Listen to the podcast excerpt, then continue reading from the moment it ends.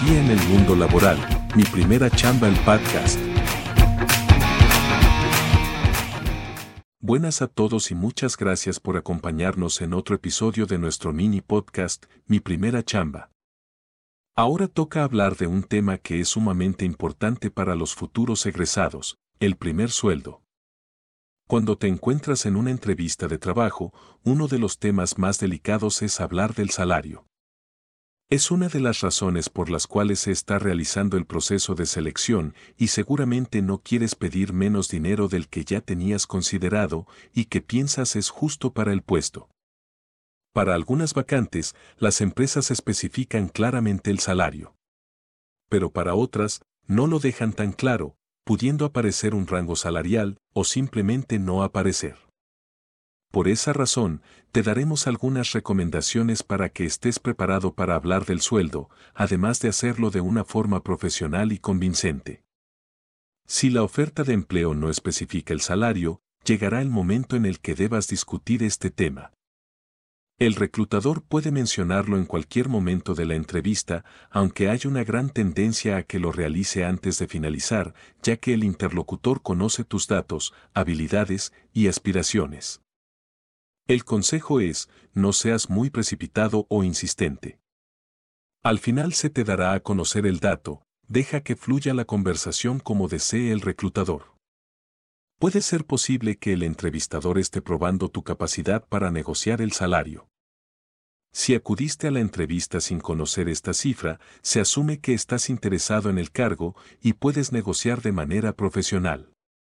También te aconsejamos que si no ha surgido en la conversación la parte sobre el salario, puedes iniciarla tú. Pero asegúrate de que sea antes de que el entrevistador te pregunte si te interesa finalmente incorporarte a la empresa. Ahora, otro punto importante, cómo negociar el salario con el entrevistador. El reclutador probablemente te realizará la siguiente pregunta, ¿cuáles son tus expectativas salariales? Tu respuesta puede ser fundamental para decidir el resultado de la entrevista.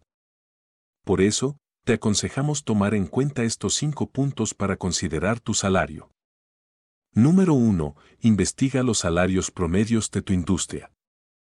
Infórmate acerca del salario mensual promedio para el puesto al que aspiras, teniendo en cuenta el tipo de contrato y las diferencias entre el sector público y privado. Solicitar una cantidad muy elevada puede suponer un rechazo de la empresa. Número 2. Toma en cuenta tu experiencia. A mayor experiencia, mayor capacidad para negociar un salario más alto. También suma valor si hablas otro idioma, si cuentas con certificaciones, diplomados u otras experiencias cocurriculares.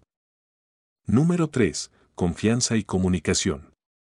Sé sincero, ten confianza y usa un estilo de comunicación profesional, cercano y asertivo. Cuida tu lenguaje corporal y tono de voz. Explica el por qué estás solicitando cierta cantidad. Número 4. Menciona un rango, no una cifra. No digas una cifra exacta, sino un rango que se ajuste al mercado y a tu experiencia. Y finalmente, menciona tu salario anterior. Si ya cuentas con alguna experiencia y lo consideras relevante, menciona el sueldo que ganabas en tu anterior empleo, para establecer una base en la negociación. La negociación puede ser una oportunidad única dentro de un proceso de selección. Si sales triunfante de esta, demostrarás tus aptitudes comunicativas, además de conseguir el salario que deseas. Mucho éxito en tu próxima entrevista de trabajo. Si te interesa este tipo de contenido, síguenos en Instagram y TikTok como arroba elevatubos. Y visita nuestro sitio web oratoria.eu diagonal congreso, guion, mi, guion, primera, guion, chamba.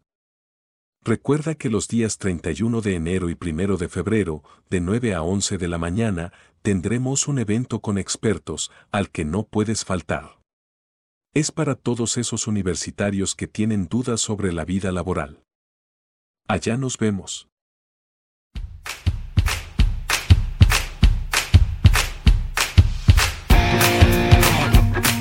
Tu guía en el mundo laboral, mi primera chamba el podcast.